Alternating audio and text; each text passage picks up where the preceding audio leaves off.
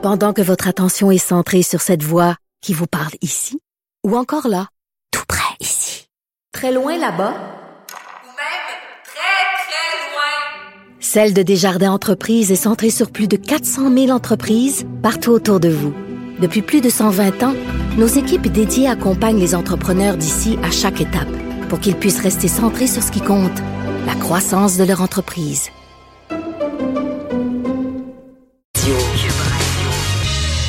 Et on continue cette euh, tournée. Chaque jour, on le fera avec des candidates et des candidats à l'élection euh, en cours.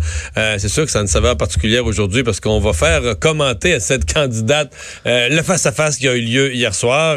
c'est la candidate libérale dans, sortante dans Antique Cartierville, Mélanie Joly. Bonjour.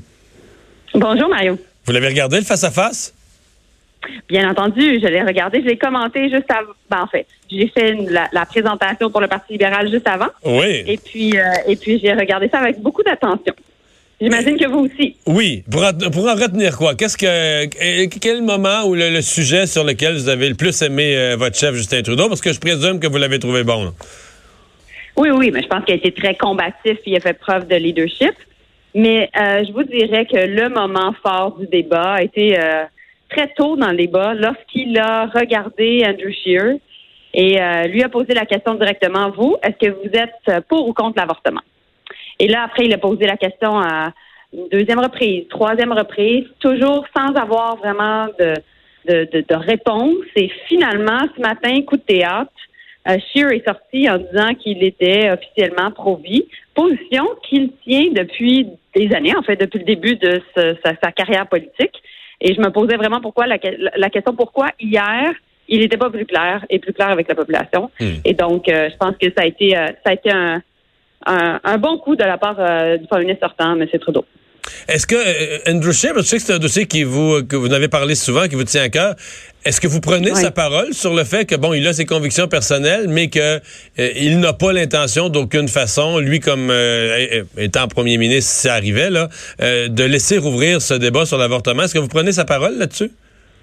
Non, il n'est pas crédible. C'est ça qui me fatigue en tant que femme et en tant que femme qui, euh, qui est très préoccupée par le recul du droit des femmes au pays. Parce que M. Scheer a toujours été clair, a fait plusieurs déclarations en Chambre des communes sur la question, à l'effet qu'il était pro-vie, qu'il fallait réouvrir le débat, même que la façon dont il était en mesure de se hisser au, au pouvoir au sein du Parti conservateur et finalement battre Maxime Bernier a été sur la base de l'appui des groupes anti-choix. Et donc, il a, euh, il a, il est très redevable à ces groupes-là. En anglais, je dirais, il y a un IOU envers ces, ces groupes-là. Et donc, nécessairement, il y a beaucoup de, de candidats parmi ces, ces, parmi son équipe qui, euh, eux aussi, sont anti-choix, veulent amener ce sujet-là de l'avant. Et je, je, je n'ai pas confiance dans sa capacité de euh, vraiment diriger son caucus et d'empêcher le débat. Et certainement, euh, c'est pas euh, les femmes au pays ne veulent pas réouvrir ce débat-là en grande, grande, grande majorité. Et on le sait qu'au Québec, il y a un consensus sur cette question-là. Hum. Euh, sur le face-à-face, toujours, euh, si on revient à votre chef, euh, les, attaques que j'ai senties, moi, les plus les plus mordantes, venaient de, de, de M. Singh, qui à répétition, je pense, une, une expression qu'on lui avait enseignée en français, mais la notion des belles paroles. Il disait Justin Trudeau a toujours les belles paroles. M. Trudeau, vous avez toujours le bon mot, les belles paroles, mais sur l'environnement, sur d'autres sujets, sur les, les, les paradis fiscaux, vos actions ne suivent pas. Est-ce que ça s'installe pas, sur l'idée que M. Trudeau, euh, euh, il y a deux discours. Là. Il y a ce qu'il dit, euh, ce qui est, ce que les gens veulent entendre, mais ce qu'il est capable de faire après. Là. Mais écoutez, on a agi énormément au niveau de l'environnement, au niveau également de la lutte contre les paradis fiscaux. M. Singh étant chef du NPD, c'est normal pour le NPD d'être vraiment en faveur de, de valeurs progressistes, mais en même temps d'avoir peu de moyens pour les réaliser. Alors, c'est pas qui euh, essentiellement, M. Singh n'a pas les capacités de réaliser euh, euh, son, de réaliser son plan de match. Et donc, nous, ce qu'on fait, c'est qu'on est le parti progressiste qui est en mesure de mettre de l'avant plusieurs des valeurs progressistes. D'ailleurs, je vous donne un bon exemple, la question du droit de mourir dans la dignité. Monsieur, Monsieur Trudeau a été quand même extrêmement clair hier. Il y a un jugement de la Cour supérieure qui est sorti, dans la Cour supérieure du Québec, à l'effet, qui a été rendu à l'effet qu'il fallait élargir les critères. Il fallait faire en sorte euh, de, permettre encore plus de cas euh, de, personnes qui veulent se prévaloir de ce droit-là. Et donc, sachant qu'il y a un équilibre qui n'est pas facile à atteindre entre le fait de protéger les personnes les plus vulnérables et en même temps de permettre ce, droit de choisir de mourir dans la dignité, il a décidé de prendre acte du jugement et plus que ça, de dire, mais ben, vous savez quoi, oui, on va réviser les critères et ça va se faire dans les six prochains mois après euh, l'élection du gouvernement. Et, ça, je pense, a surpris M. Singh parce qu'il le réclamait et il a eu sa réponse lors du débat. Hmm. Euh, comment vous euh, vivez, vous, avec le, changement d'orientation? Quand vous étiez ministre du patrimoine, euh, vous avez dû défendre le fait, et vous en avez mangé toute une là-dessus, là, qu'on n'allait pas taxer Netflix, imposer une contribution aux géants du web. Et là, maintenant, finalement, on arrive à l'élection, on change d'idée. Vous le vivez comment, ce changement d'orientation-là? Mais je pense que c'est une bonne position. C'est, euh, il y avait quand même un, grand consensus au Québec à, cet effet-là. Et puis, ben, c'est un sport d'équipe, la politique. Moi, c'est une joueuse d'équipe. Et puis, je suis contente de voir qu'on on, va dans, dans la bonne direction. Le premier ministre avait pris une décision, avait pris, avait fait la promesse lors des dernières élections de ne pas taxer Netflix. Il a voulu respecter cette promesse-là. Maintenant, le monde a évolué. On sait que la question des plateformes numériques, c'est une question qui est internationale. Et donc, on doit travailler à l'international sur cette question-là. Donc, ce qu'on a fait au cours des quatre dernières années, c'est beaucoup de travailler au sein de l'OCDE pour être en mesure de trouver une solution. L'OCDE est arrivé finalement avec un rapport plus concret en juin dernier sur la question de la TPS et, de la taxe de vente dans tous les pays membres de l'OCDE sur les plateformes numériques. Et donc, on a décidé de reconnaître les, les recommandations, mais d'aller plus vite même que de l'OCDE. Et on va même plus loin que la question de la TPS parce qu'on a dit qu'on veut mettre euh, une taxe, enfin un impôt corporatif de 3 mais pour le public, sur les revenus publicitaires. Mais pour le public, vous comprenez que ça fait... Vous comprenez que pour le public, ça fait bizarre. C'est comme pendant pendant trois ans, tu as les deux pieds sur le frein à dire on fera pas quelque chose, on fera pas quelque chose. Et puis on arrive à trois semaines des élections, puis tout à coup, pouf, ça apparaît dans le programme du jour au lendemain. Là. Ben, il y a beaucoup de travail pour faire en sorte euh, qu'on annonce euh, cette position-là. Puis je pense que les Québécois se sont fait entendre, puis c'est des bonnes nouvelles. Ouais.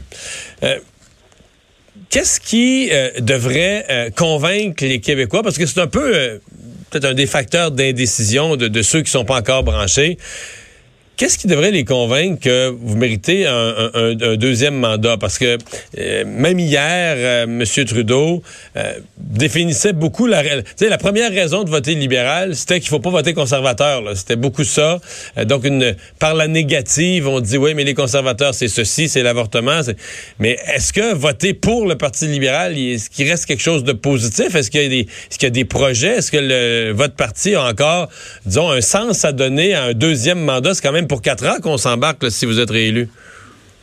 Mais je pense qu'on a fait beaucoup de travail avec des baisses d'impôts sur la classe moyenne, l'allocation canadienne pour enfants. Vous savez, Mario, c'est quand même le programme le plus progressiste qui a été mis en place pour lutter contre la pauvreté depuis euh, l'assurance euh, euh, pardon l'assurance médicale donc c'est c'est un grand programme on a fait en sorte aussi de travailler beaucoup sur la protection de l'environnement et également sur toutes les questions de droits des femmes et, droits des, des minorités sexuelles mais on doit faire plus puis on doit aller de l'avant et donc, on a eu un premier mandat qui n'a pas été parfait, mais qui a fait en sorte aussi qu'on était capable aussi de protéger les intérêts du Canada, notamment dans la renégociation de l'ALENA. Donc, on sait que non seulement quand on a un plan, on est capable de, tenir la route, d'aller de l'avant, mais aussi de faire face à certains aléas qui font partie du fait de gouverner, comme notamment euh, la, question de la relation avec les États-Unis. Et puis, c'est pour ça que je pense qu'on a une bonne équipe, puis c'est important d'avoir des Québécois forts à Ottawa c'est pour ça que le choix est clair, soit qu'on retourne vers les années Harper des conservateurs ou on va de l'avant avec l'équipe libérale. Mélanie Jolie, bonne euh, continuité de campagne. Merci d'avoir été avec nous. Merci, au, plaisir. Et euh, j'en profite puisqu'on parlait du face-à-face, Vincent, pour euh, dire à nos auditeurs, ceux qui ne l'auraient pas, ben, ceux, qui l'ont écouté peuvent vouloir le réécouter, mais ceux qui ne l'auraient pas vu et qui veulent l'avoir en audio, parce qu'évidemment, il n'y a pas la vidéo, mais le, balado du débat est disponible sur la avec une tonne d'autres contenus, là, mais sur l'actuelle euh, élection. Ça doit ouais, de notre application? Oui, l'application Cube Radio, ben, la, la, la, tuile, il y a une tuile vraiment élection fédérale, élection 2010, Canada 2019. Ça doit être quand même intéressant d'écouter juste l'audio. C'est révélateur souvent. Euh, la radio, ça. en fait, ça parle. En fait, ça, tout serait intéressant. Quelqu'un qui est maniaque, maniaque de communication pourrait faire l'exercice de regarder le débat pas de son. Allez le revoir, je pense qu'il est disponible sur le site de TVA. Donc, allez le regarder pas de son. Puis après ça, écouter la balado, juste, juste le son. Puis là, comparer euh, quand tu as les deux, quand tu as juste l'audio, quand tu as juste le visuel, comment tu perçois différemment? Euh, dans l'histoire, il a été prouvé que tu peux avoir des perceptions très, très différentes. Maintenant, faut que tu aies quatre heures de temps euh, oui, libre.